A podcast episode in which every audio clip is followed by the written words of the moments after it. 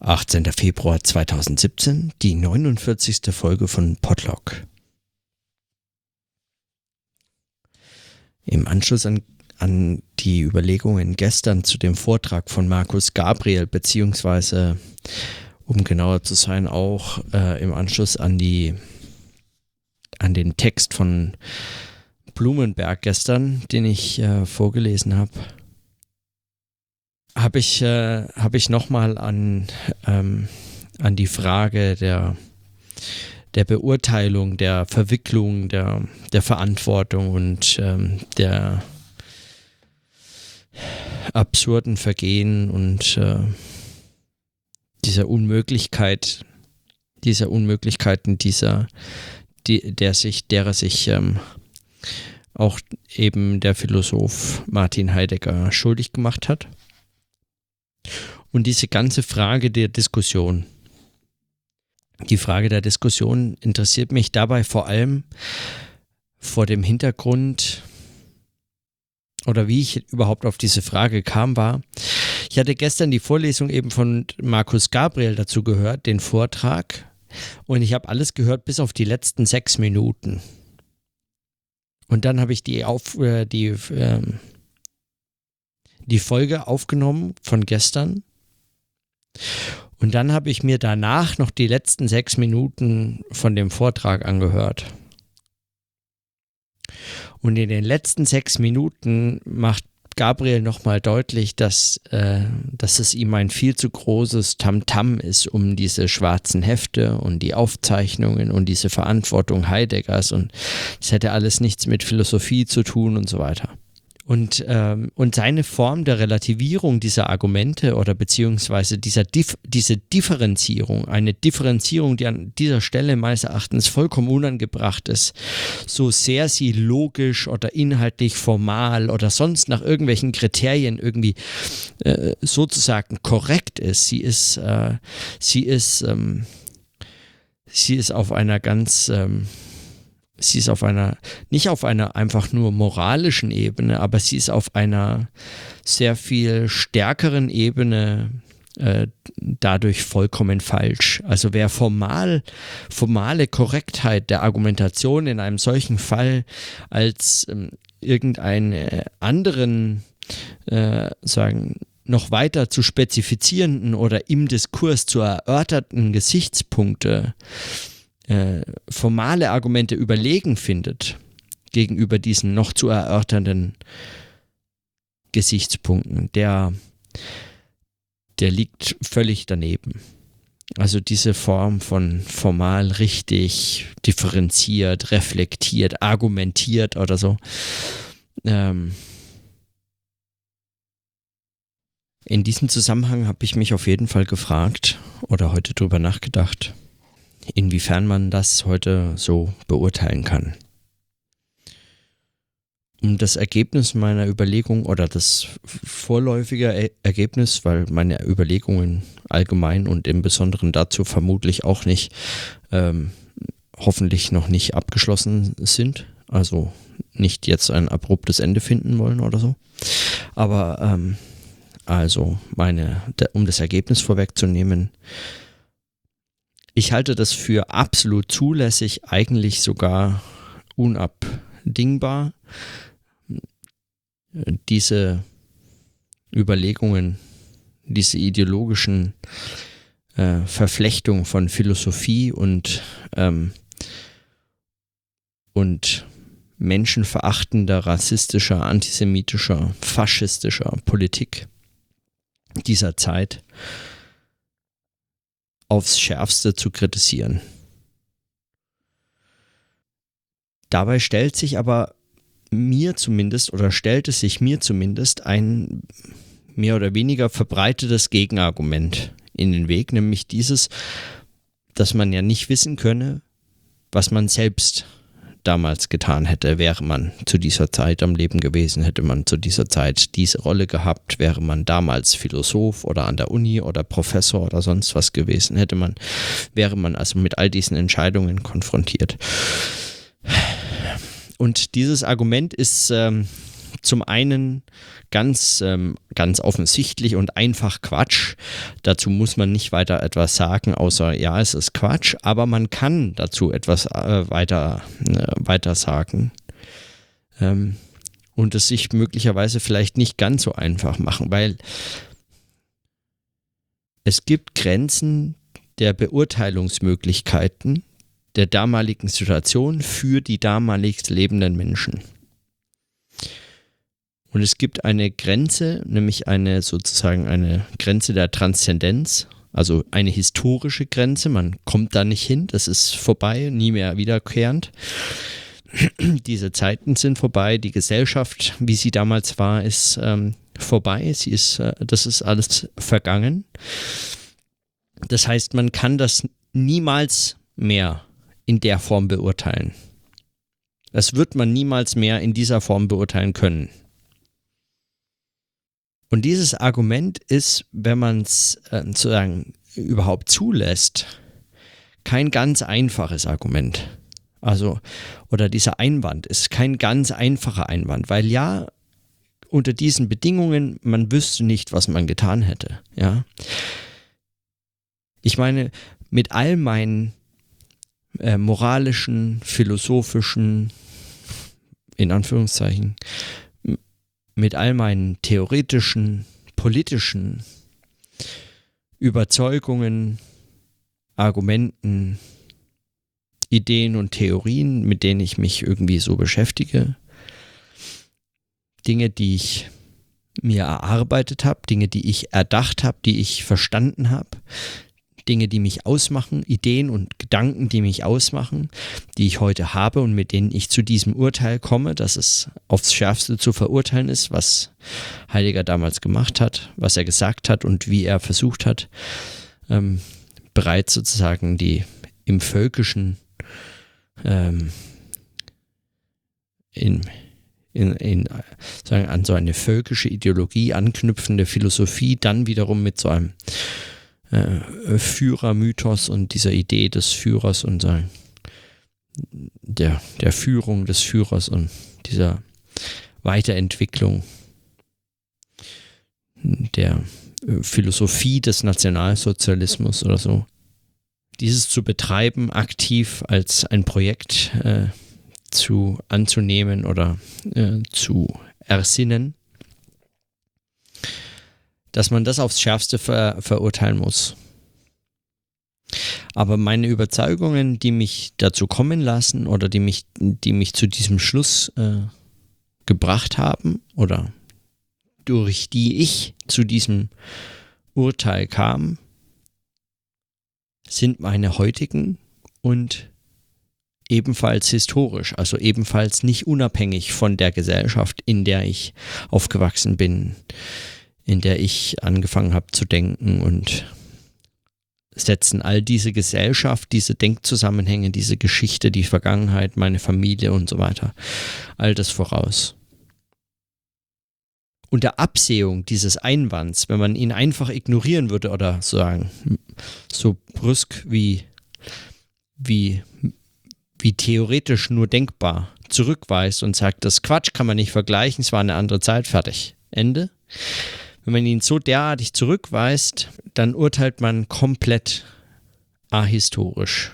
Also dann, dann, dann ist diese, diese Herangehensweise komplett ahistorisch. Man, man tut so, als wäre Geschichtlichkeit oder soziale Zusammenhänge, die Gesellschaft, innerhalb derer man denkt, lebt, arbeitet und so, als wäre sie völlig unerheblich dafür und da, heute, heute wäre es praktisch oder in allen für die Frage der, der Beurteilung in allen Belangen praktisch dasselbe oder gleichwertig oder ja, äh, eigentlich dasselbe. Und beide beide Extrempositionen, also das komplette Zurückweisen dieses Arguments, wie auch die Annahme dieses Arguments, also die, das Zulassen, das einfache Zulassen und Beherzigen und damit eigentlich diese, das Einnehmen dieser Position Und als Folge eigentlich das Verwerfen aller anderen Positionen, weil das notwendigerweise irgendwie daraus folgt, oder mir scheint es daraus zu folgen. Diese beiden Extrempositionen sind ähm, beide falsch.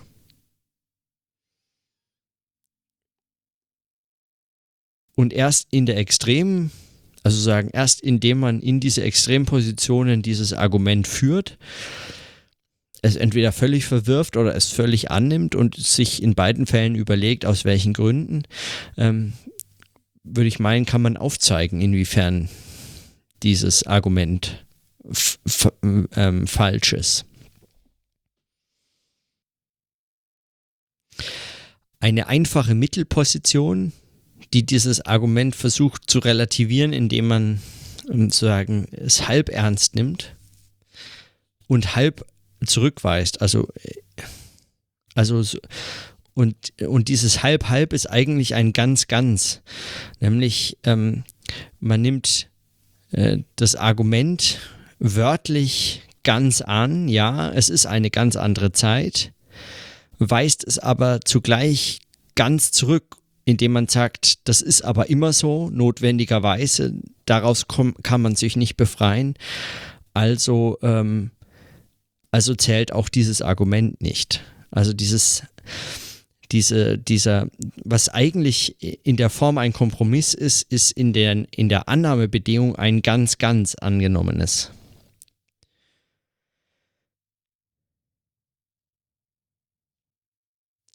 Meine meine Überlegungen gehen heute in die Richtung, dass man diese beiden anderen Positionen, die es auch noch gäbe, dass man diese beiden Positionen zugleich oder zumindest in einem Nacheinander ne, zugleich ähm, bemüht. M mit den anderen Positionen meine ich, also also sozusagen, entweder man lehnt den Einwand ja ab oder man nimmt ihn an. Wenn man ihn ablehnt, lehnt man auch die Konsequenz des Einwands ab. Wenn man ihn annimmt, nimmt, und zwar ganz annimmt, nimmt man auch die Konsequenz des Einwands komplett an. Und das eine ist äh, sozusagen, das eine ist relativistisch fatalistisch und das andere ist ahistorisch. Die anderen Positionen, die es noch gäbe, wären, man lässt den Einwand gelten, akzeptiert aber die Konsequenz nicht. Also man sagt, ja, es war eine ganz andere Zeit und ja, ich weiß nicht, was ich damals getan hätte, wäre ich in der Situation gewesen. Aber nein, das befreit mich überhaupt nicht davon, mich kritisch zu dem zu verhalten. und es ähm, abzulehnen. Ich kann daraus keine Form, auch nur der Relativierung erarbeiten, der Relativierung dieser Handlungen, dieser Texte, dieses Denkens. Und zwar schon weil ich eben, wenn ich den Einwand gelten lasse, das auch für mich beobachte, also ich auch Teil einer Gesellschaft, einer Zeit, eines Denkens bin und diesem Denken, dieser Gesellschaft, dieser Zeit bin ich in meinem Denken kritisch, mich damit auseinandersetzend, dieses reflektierend verpflichtet. Verpflichtet im Sinne von, daraus kann auch ich mich nicht befreien. Die vierte oder die andere Position, die jetzt noch aussteht, wäre zu sagen, man lässt den Einwand nicht zu, folgt aber seiner Konsequenz. Ich würde sagen, das ist so eher die, die kontraintuitivste oder die äh, eher unverständlichste Form, damit umzugehen. Und trotzdem liegt in ihr möglicherweise ein ein Schlüssel oder sozusagen eine Art, darüber nochmal ganz anders nachzudenken. Also so eine Reflexionsposition, ähm, zu der man vielleicht gar nicht anders als nur darüber kommen kann. Was das bedeuten könnte, wäre zu sagen, ich habe, ich, ich äh, weiß, ich kann das gar nicht sagen, ob das eine so ganz andere Zeit damals war. weil was meine heutige, also was jetzt Vergangenheit, diese Zeit damals mir heute Vergangenheit ist, ist mir heute Vergangenheit und ist meine heutige Konstruktion. Und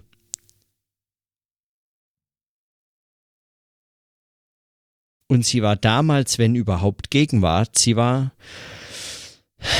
eine Gegenwart, die auch wiederum eine Vergangenheit hatte.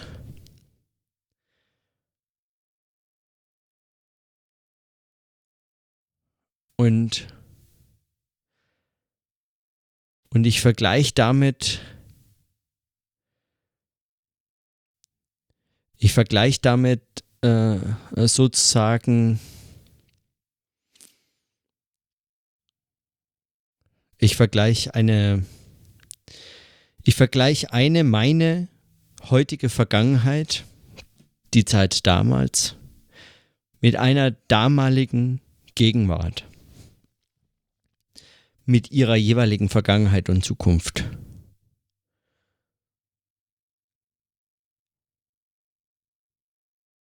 Das heißt, diesen Vergleich muss ich zurückweisen. Ich kann das eigentlich so nicht vergleichen. Also Äpfel und Birnen wäre da vielleicht noch viel zu schwach. Man müsste es dann schon italienisch äh, formulieren und sagen Züge und Butter. Ja, das ist die eine Hälfte. Die andere wäre zu sagen, aber die Konsequenz, die daraus folgt, die akzeptiere ich. Und zwar, weil ich es eben gar nicht vergleichen kann. Quasi nicht nur, weil ich weil es eine andere Zeit war und ich nicht weiß, wie ich da drin in dieser anderen Zeit hätte ich damals gelebt, mich dann dazu verhalten hätte, sondern weil es eine Gegenwart war, die ich mit einer, sagen, die für mich heute Vergangenheit ist und ich sie, äh, sagen, ich vergleiche meine Gegenwart mit einer Vergangenheit, ohne dass ich sie mit einer damaligen Gegenwart hätte vergleichen können. Ähm, dass ich den Vergleich also auf schon ganz grundsätzlich zurückweisen muss und ich weiß nicht, ob das äh, so gut funktioniert, aber weil möglicherweise steckt ja genau in dem Einwand dieses Problem drin, aber aber ich glaube nicht, dass der Einwand eigentlich in der Regel das mitdenkt. Nee, glaube ich nicht. Ich glaube, der Einwand ist ähm, da äh, schlichter. Egal. Gerade weil ich den Vergleich zurückweisen muss, weil ich sozusagen, ich kann nicht mal zu dem Punkt kommen, wo ich sagen kann, ich, ich kann es nicht sagen, ob das so oder so ist, ich kann den Vergleich nicht anstellen, kann ich deswegen oder muss ich deswegen eigentlich sagen, ich kann das so nicht beurteilen. Und die Betonung liegt hier glaube ich. Die Betonung liegt hier auf dem, das kann ich so nicht beurteilen. Aus dieser vierten Position gewinnt man eine Reflexion dieses, dieses Einwands. Und zwar eine Reflexionsmöglichkeit, die über den Einwand hinausführt. Und zwar sowohl über die Extreme als auch über den Kompromiss sowieso, als auch über die dritte Position, nämlich den Einwand zuzulassen, die Konsequenz aber abzulehnen, für diese vierte Position über den Einwand hinaus. Und das ist eine Form von Widersprüchlichkeit, die in dem Einwand selbst drinsteckt. Ja. Also eine Art, über diesen Einwand nachzudenken, die zu dieser Widersprüchlichkeit führt und über diese Widersprüchlichkeit über den Einwand hinausführt. Position 3 würde ich sagen, oder zumindest ist es, so wie ich darüber nachdenke, Position 3 nimmt mich, nimmt mich heute in die Verantwortung, in die Pflicht, mich auch trotz dem, dass ich heute und nicht damals lebe und nicht damals gelebt habe, diesen Fragen zu stellen. Ich kann mich so einfach aus der, aus der Beurteilungsnotwendigkeit befreien, besonders dann nicht, wenn ich mich den, dem Erkenntnisinteresse oder dem Betätigungsfeld oder den Fragen oder sonst irgendetwas von Heidegger oder dem Fach oder den Fachvertretern oder den Menschen damals wie heute oder was auch immer auch nur im Ansatz verbunden fühle. Und fühlen ist da unangemessen oder falsch eigentlich. Aber davon abgesehen, ähm, wenn ich also dieses, diese dieses Erkenntnisinteresse teile oder unterstütze oder darüber nachdenke oder so, ich komme so einfach nicht raus. Position 3 heißt eigentlich, ich komme so einfach nicht raus. Der Einwand mag zugelassen sein, der mag äh, akzeptiert werden, aber ich kann es mir so einfach nicht machen können. Der Einwand selbst bietet noch keine Entschuldigung. Er bietet noch keine relativierende Position. Er bietet noch keine, also ist keine zulässige Relativierung. Es war eine andere Zeit und ja, ich war damals nicht, sondern ich bin jetzt, aber gerade das befreit mich ja nicht davon, es jetzt zu beurteilen. Ich kann es sowieso nur jetzt beurteilen und nicht damals. Und es geht überhaupt nicht darum, dass ich es damals beurteile oder dass ich mich damals dazu verhalte, sondern es geht darum, dass ich mich heute dazu verhalte, dass ich heute darüber urteile, dass ich mit heute eine, ein, ein, ein Urteil davon bilde. Darum geht's. Es geht um diese Frage. Es geht, ähm, es geht um keine andere wem es um eine andere Frage geht, also wer beispielsweise daran interessiert sein wollte, ähm, eine Entschuldigung für Heidegger zu finden. Und da mag es genügend äh, geben, die tatsächlich daran irgendwie interessiert sind. Warum, weiß nur der liebe Gott. Aber es, es gibt sicherlich diese Leute, die, ähm, ich hatte das ja gestern auch schon kurz angesprochen, mein Verdacht ist, äh, es handelt sich dabei vor allem um, um solche, die, die ihr ganzes Denken von der, von der wortgenauen Richtigkeit und Mächtigkeit von Heideggers Texten abhängig machen. Die darin so viel Wert und so viel Bedeutung sehen, dass es quasi, wenn, wenn da ein wirklich wesentliches falsches Wort gar ganze Ta Texte, also mehrere, ganze Hefte weise, ideologischer Scheißdreck steht. Dass sie sozusagen in ihrer gesamten Art des Denkens ähm, in Frage gestellt würden und das nicht akzeptieren können, zum Beispiel weil sie äh, selbst zu keinem Gedanken fähig sind oder ähm, weil alles ihr Denken darauf aufbaut, dass das eben nicht der Fall ist, dass das nicht funktioniert, dass da bei Heidegger nicht so zahlreiche Textstellen zu finden sind und dass es immer einen Grund gibt, warum er jetzt das geschrieben hat. Diese gängige Argumentation, dass er einem, äh, dass, dass er einer Stimmung oder einer gesellschaftlichen Strömung oder einer ähm, aufgeheizten, ähm, einer, einem, ähm, einer Bewegung oder einem, einer Begeisterung zum Opfer gefallen ist, dass sein Denken diesem Führerkult und dem Faschismus zum Opfer gefallen ist.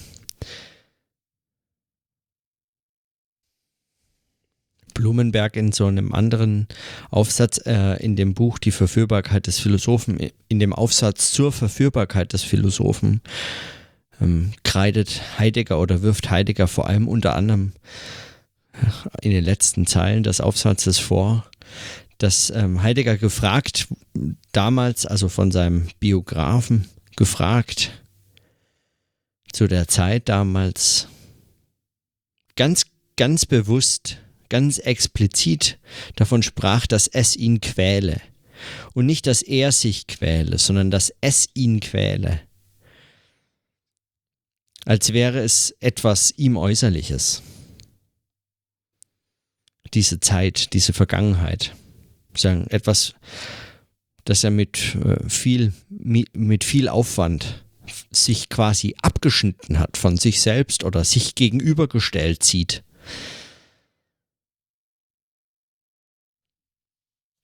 Das unterstreicht oder macht deutlich, was, was diese Deutung, dass sein Denken Opfer wurde dieser völkischen Ideologie, des Rassismus, des Nationalsozialismus, dieser menschenverachtenden, menschenvernichtenden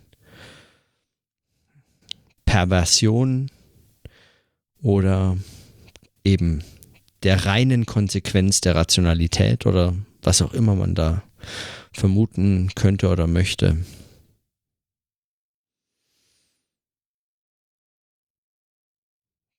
Dass Heidegger ein Opfer war, ist ein lächerlicher Gedanke. Es ist ein absolut, also ein haarsträubend schwachsinniger Gedanke.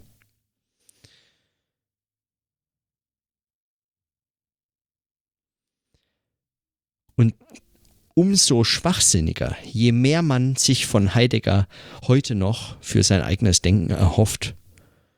Wenn man irgendetwas darauf zählen möchte, dann kann man diesem Denken nicht wünschen wollen,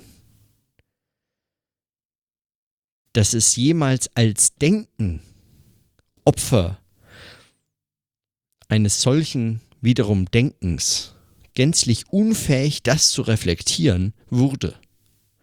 Dass das jemals Opfer gewesen sein sollte. Also man kann das annehmen, aber dann ist, also dann muss man sich wirklich gänzlich davon verabschiedet haben. Man kann das in keiner Form mit entschuldigender Absicht einbringen, um das Denken für sein eigenes heutiges Denken zu retten.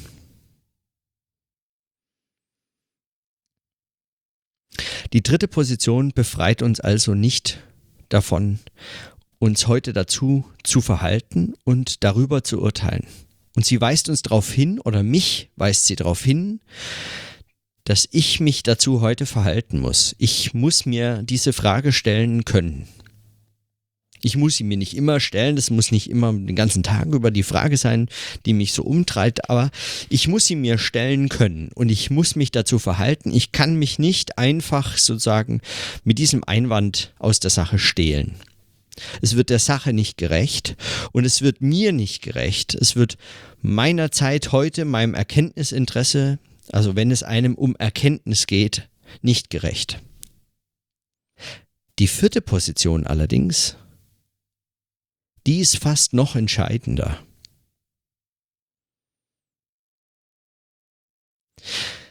Die dritte hat mich nur dazu gebracht, dass ich mich verhalten muss, dass ich ein Urteil darüber bilden muss und dass ich den Einwand gelten lasse, aber seine Konsequenz nicht, seine entschuldigende Konsequenz nicht. In der vierten Position dagegen lasse ich den Einwand nicht zu, stelle also überhaupt die Vergleichsmöglichkeit in Frage zerstöre mir aber damit zugleich die Möglichkeit, ein Urteil zu treffen, als wäre es ein Urteil über diese Zeit, als wäre es ein Urteil über Martin Heidegger und folge somit eigentlich der Konsequenz des Einwands.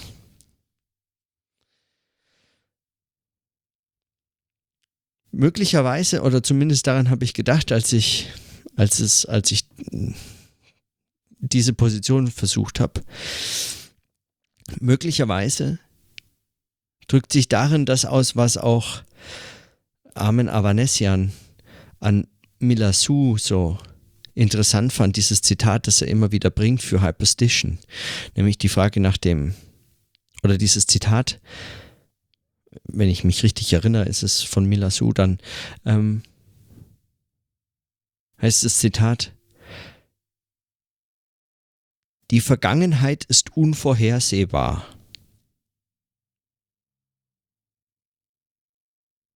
Wenn das gilt, also wenn das mehr ist als nur ein paradoxer Satz, sondern wenn man dem wirklich versucht nachzugehen, was der eigentlich in seiner, in seiner paradoxen Struktur, was das meint, dann glaube ich, kommt man zu einer solchen, zu einem solchen Verwurf, äh, äh, äh, zu einem solchen Verwerfen dieses Einwands, zugleich aber zu der Annahme seiner Konsequenz. Und zwar, weil man äh, nicht sagen kann, die Zeit ist so anders. Die Vergangenheit ist unvorhersehbar. Zugleich kann ich es auch damit nicht einfach so vergleichen.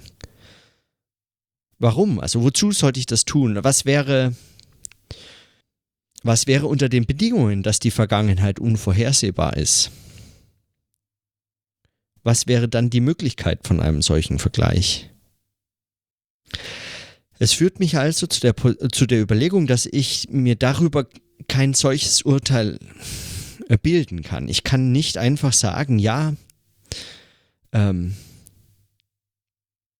fürchterlich, was Heidegger damals gemacht hat. Ich kann es sagen, aber ich kann es nicht so einfach sagen. Ich kann nicht so tun, als wäre es ein Urteil, das vergleichbar wäre mit dem Urteil seiner Zeitgenossen, die zu demselben gekommen sind. Ich kann nicht so tun, als wäre das, als wenn es Adorno gesagt hat und ich es sage heute, als wäre das praktisch dasselbe. Es ist nämlich etwas völlig anderes. Ich kann so einfach nicht sagen. Ich kann mir ein, zu einem solchen Urteil komme ich nicht. Und zwar nicht, weil, wie der Einwand nämlich hoffend macht, weil es so eine andere Zeit ist, sondern weil der Einwand nicht gilt komme ich dazu nicht. Das ist aber keine einfache Verwerf-Verwerfen-Position, so eine, eine, eine doppelte verwerfende Position oder so.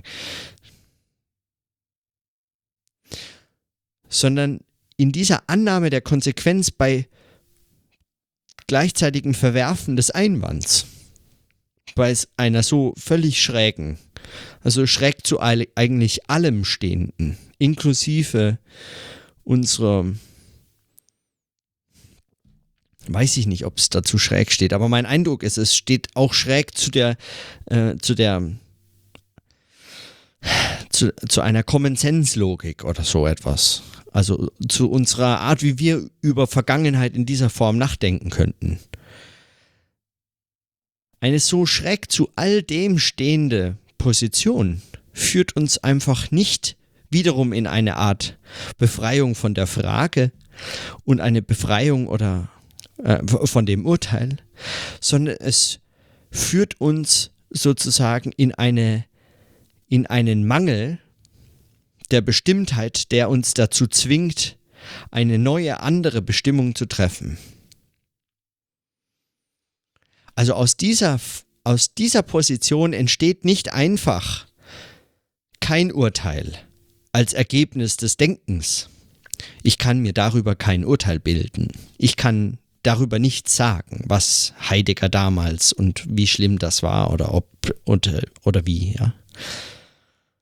Sondern ich komme zu einer Position, in der diese Unmöglichkeit des Urteils, dieses Urteil zu treffen, diese Unmöglichkeit des Urteils selbst als ein Mangel erscheint, auf den ich mit weiteren Urteilen, mit weiteren Unterscheidungen, mit weiteren Positionen, die ich zu beziehen habe, und zwar denkend, streng genommen wahrscheinlich sogar äußernd zu treffen habe, diese Urteile, diese Positionen zu beziehen habe. Mit einem solchen Mangel konfrontiert uns diese vierte Position.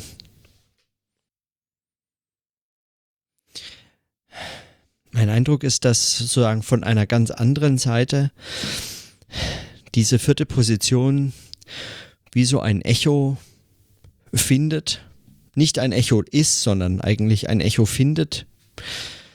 Auch wenn es chronologisch eigentlich Quatsch ist, aber puh. Also von der Chronologie oder Chronologizität habe ich mich ja schon längst verabschiedet, das ist ganz offensichtlich. Also, dass es ein Echo findet, eigentlich in dem, in dem, was spätestens seit dem Historikerstreit eigentlich als diese, auch diese Unvergleichbarkeit dieses Verbrechens der Nazis, als diese, so eigentlich dieses, diese Unmöglichkeit der Geschichte verhandelt wird.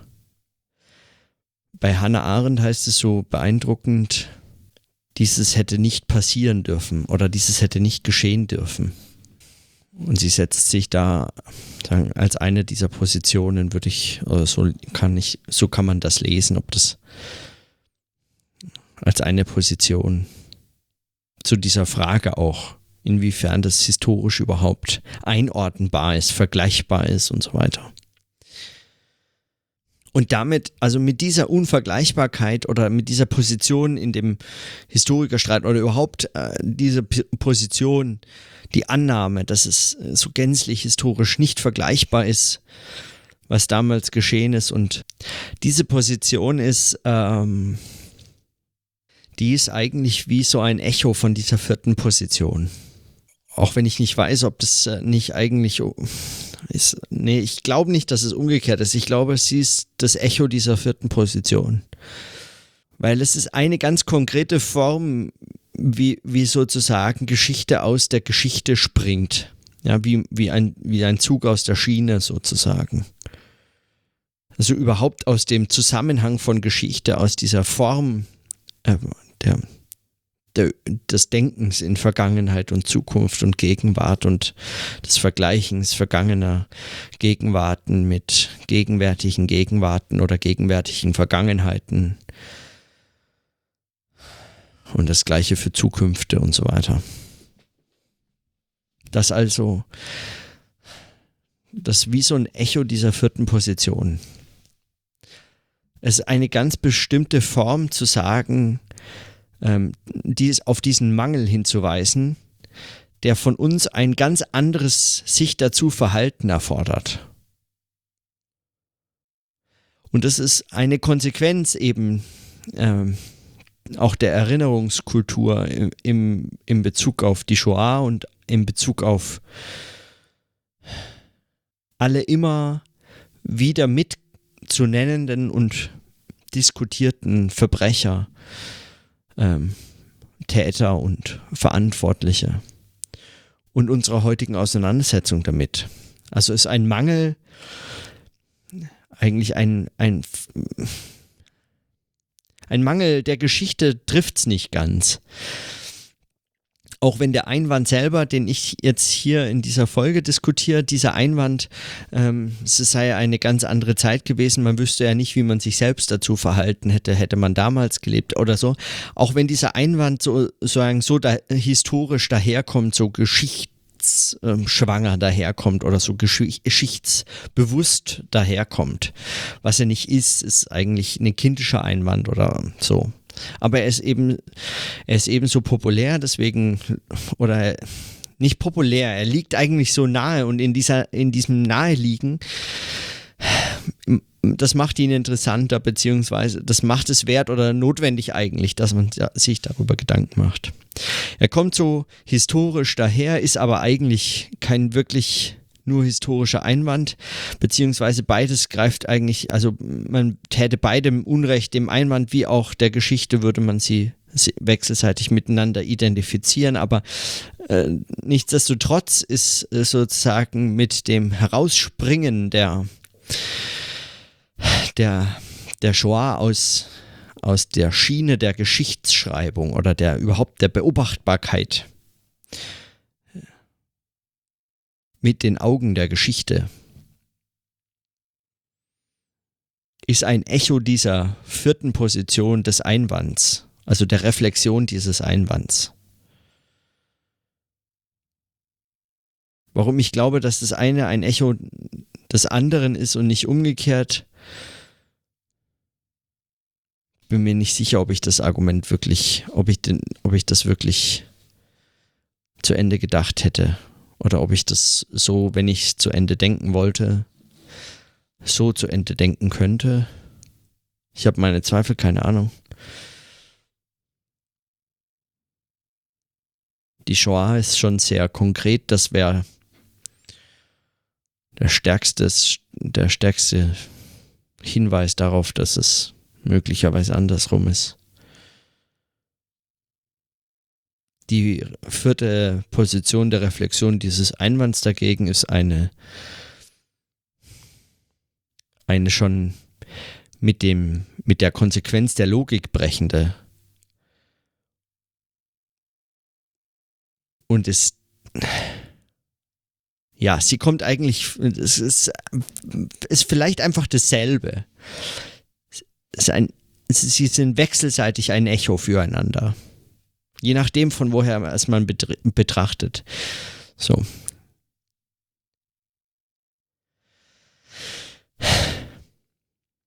Auf jeden Fall, dieses darüber nachdenken,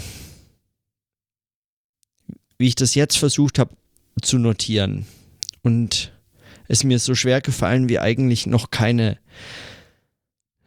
Notiz bislang. Diese Form des, des Nachdenkens,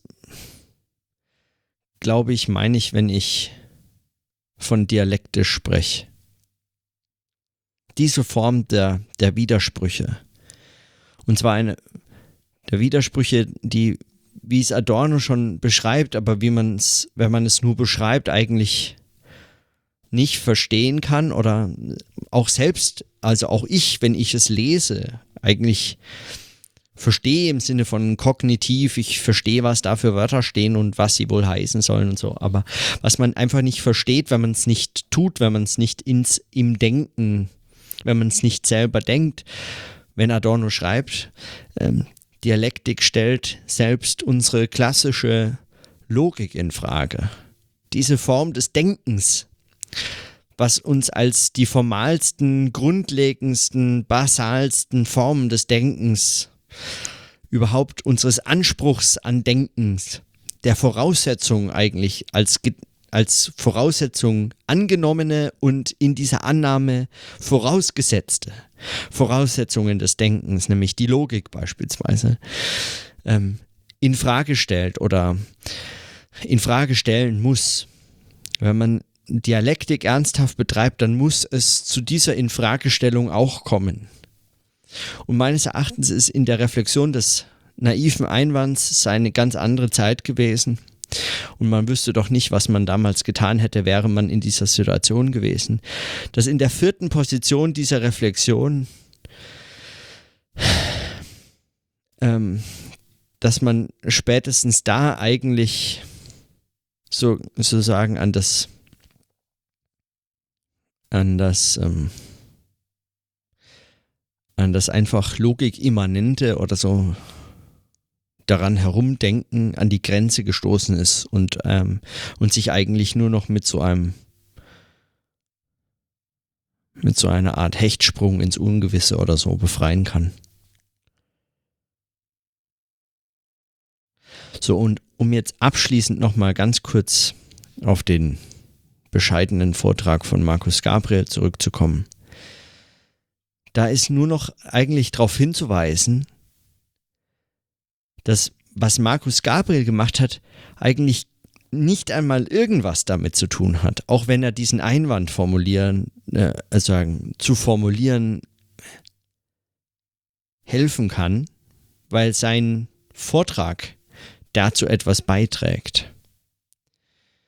Ja, sein Vortrag äh, bringt diesen Ein er macht diesen Einwand gar nicht so stark. Macht er ihn überhaupt?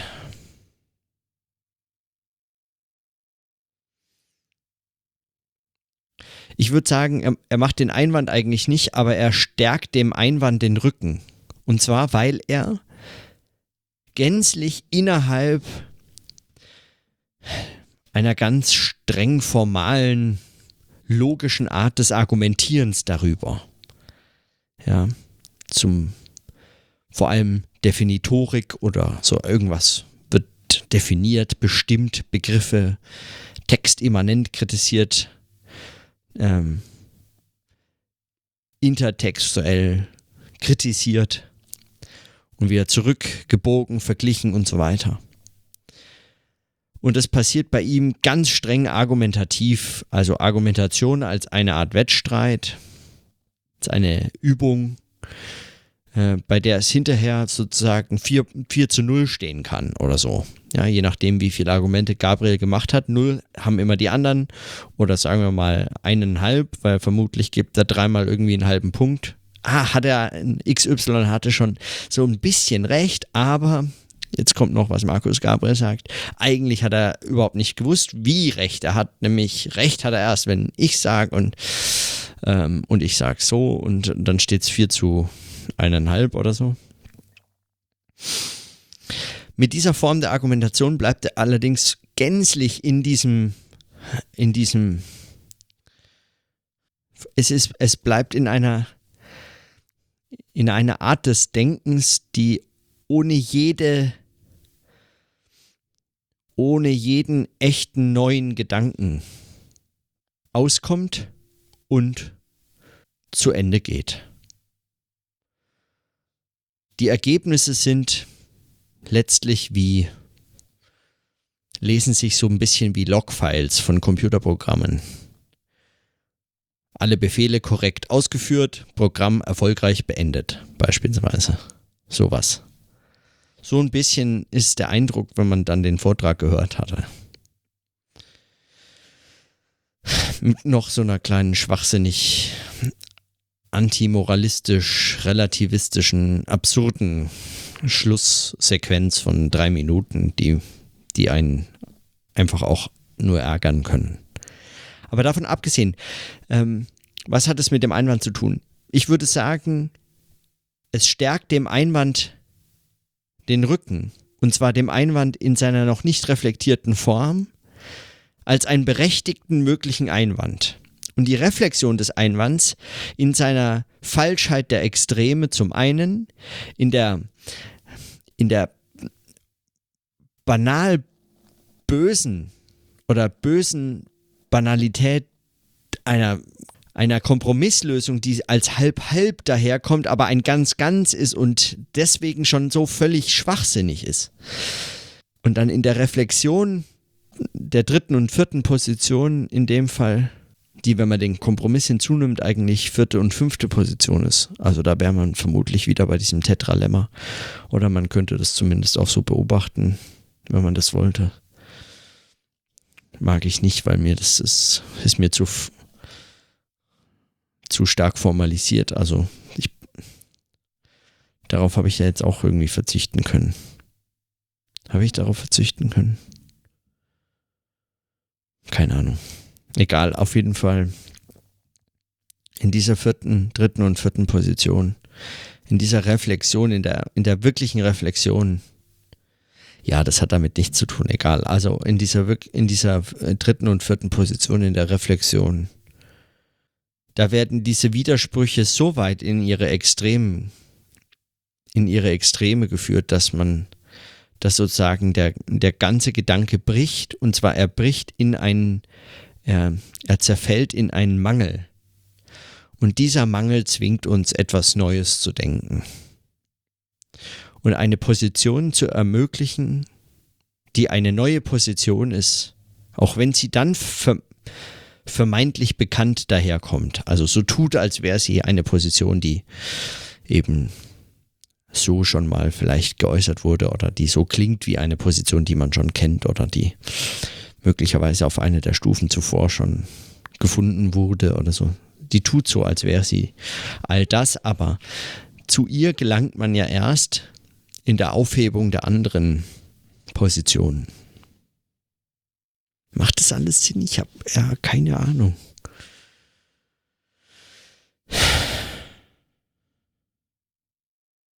Ah, scheiße, ich muss mir das morgen nochmal anhören. Ich glaube, die Überlegung ist eigentlich, ich glaube, das ist krass konfus, aber ich glaube, also ich glaube, es ist, ich habe es ähm, wirklich fast bis an die selbst für mich, für mich im Nachhinein nur schwer verständliche, also eigentlich ans unverständlich grenzend formuliert, aber ich glaube, mein Eindruck jetzt ist, dass mich, ich glaube, das ist einer der Fälle, warum mich dialektisches Denken so begeistert und warum man im Übrigen auch nicht nur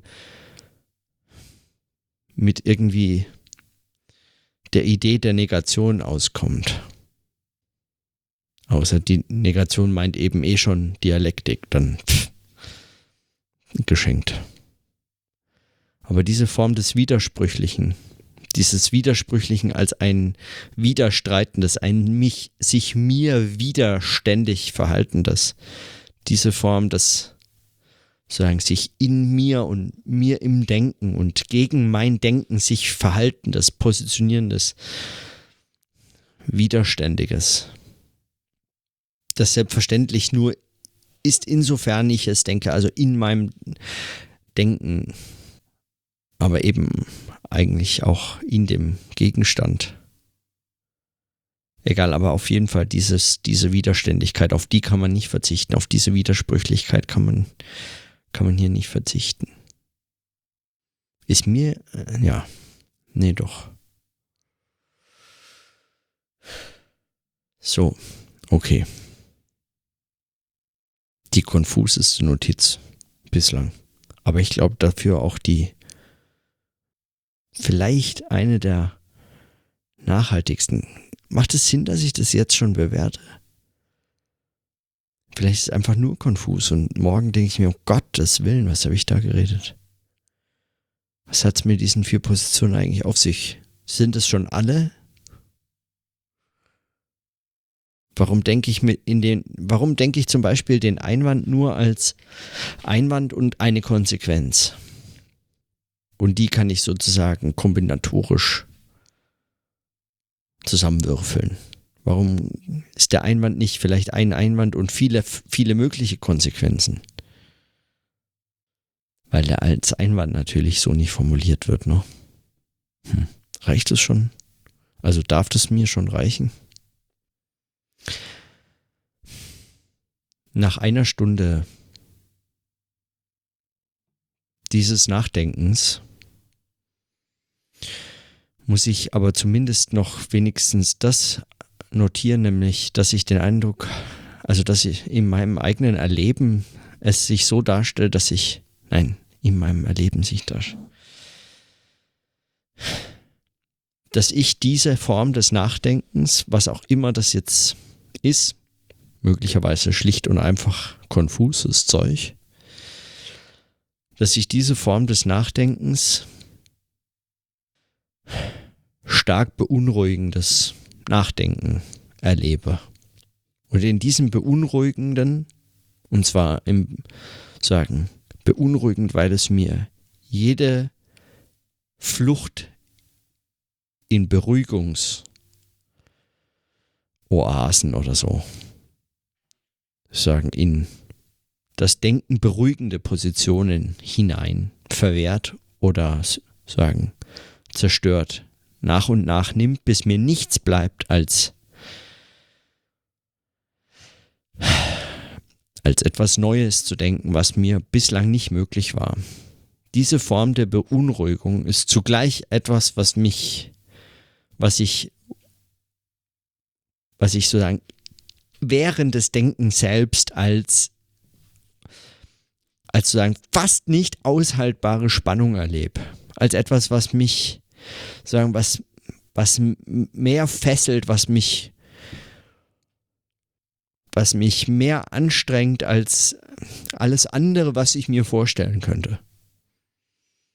Noch zu tun zum Beispiel.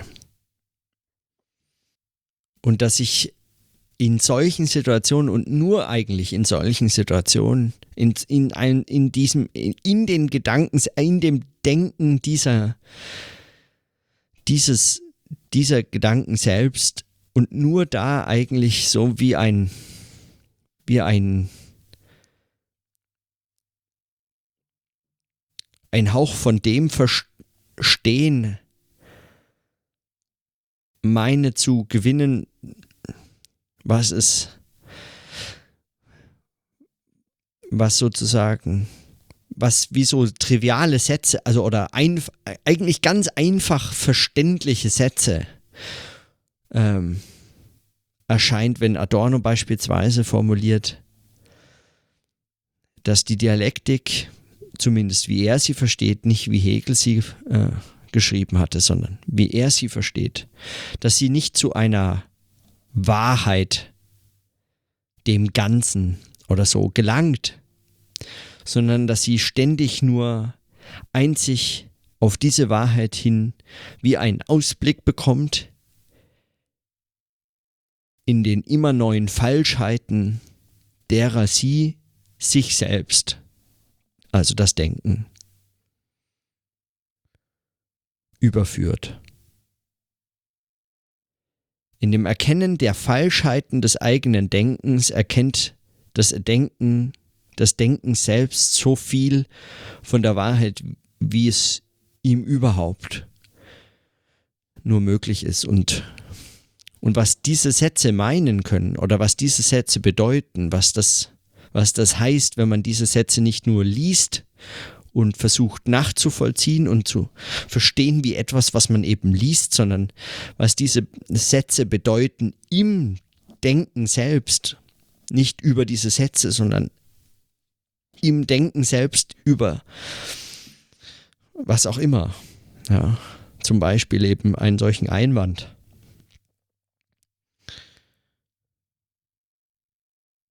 Was das heißt, davon habe ich den Eindruck, bekommt man wirklich in diesem, in dieser Bewegung selbst nur so wie ein, wie eine Art Ahnung eigentlich.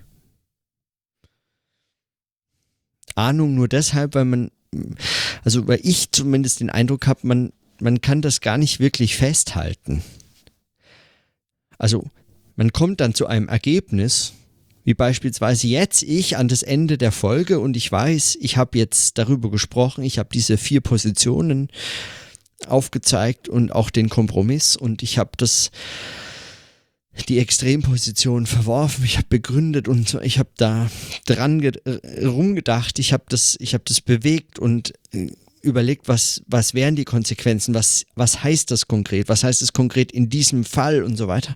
Und ich kam dazu, dass mich die vierte Position eigentlich, nachdem man diese ganzen Positionen so denkt, wie ich das versucht habe, dass mich die vierte Position dazu bringt, über diesen Einwand hinauszugehen und dann einen nächsten Schritt zu tun, den ich jetzt heute nicht mehr, aber den man, den ich jetzt, also sagen, oder der eigentlich dieses Denken selbst sein könnte und dieses darzustellen, dieses Nachdenken selber sein konnte oder möglicherweise ist.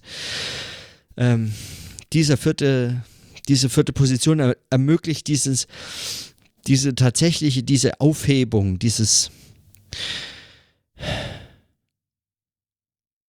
aber man kann also, wenn man zu diesem Punkt kommt, man kann das nicht man kann das eigentlich nicht festhalten, man kann das nicht aufschreiben. Selbst würde man es aufschreiben. Wenn ich dann zum Beispiel jetzt nach den verschiedenen Positionen, ich habe das aufgeschrieben, wenn ich nach den verschiedenen Positionen dann zu Position 4 komme und dann schreibe ich die auf und dann schreibe ich alles dazu auf, was ich jetzt zu Position 4 gesagt habe und man würde sozusagen abkürzen wollen und man liest den Einwand und dann springt man vor zur Position 4 und denkt, aha, und was steht da? Okay, man führt darüber hinaus, zack, ah, okay, verstanden. Man versteht damit nichts, man hat gar nichts. Also äh, man hat eigentlich, man verliert eigentlich nur damit. Das heißt, man befreit sich, man kann, da ist nichts abzukürzen. Das geht nur in dem, in dem Denken selbst. Äh, ist sozusagen dieses Wahrheitsurteil es ist nur es ist nur machbar, es nur man kann es nur denken. Man kann es eben nicht man kann da nichts abkürzen. Und das ist jetzt wirklich der letzte, also weil sonst äh, fange ich an und äh, spreche noch über jedes Thema, das ich schon mal im Podlog besprochen habe. Aber vielleicht als letzter Hinweis, das bindet das Ganze auch an das Sprechen.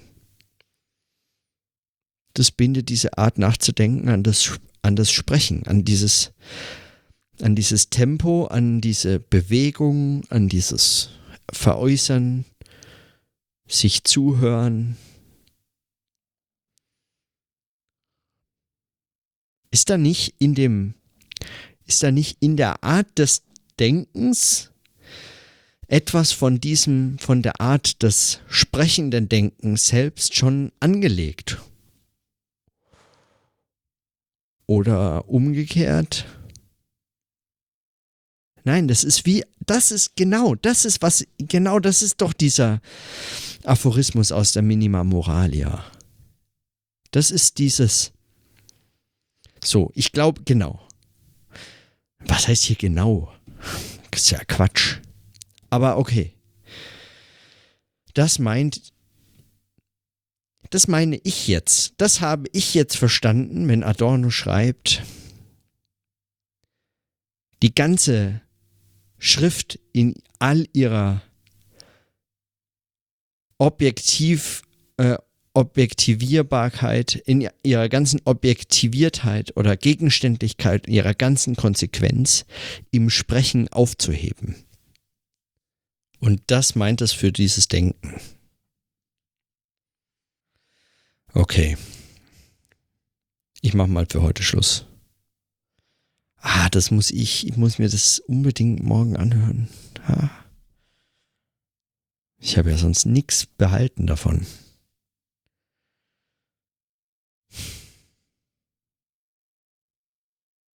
Nichts behalten davon. Als könnte ich das behalten, aber vielleicht, wenn ich das. Kann man das überhaupt wiederholen? Kann man das wiederholen? Was passiert eigentlich, wenn man das wiederholt? Okay, das sehe ich morgen. Jetzt auf jeden Fall erstmal Schluss für heute. Dann bis morgen.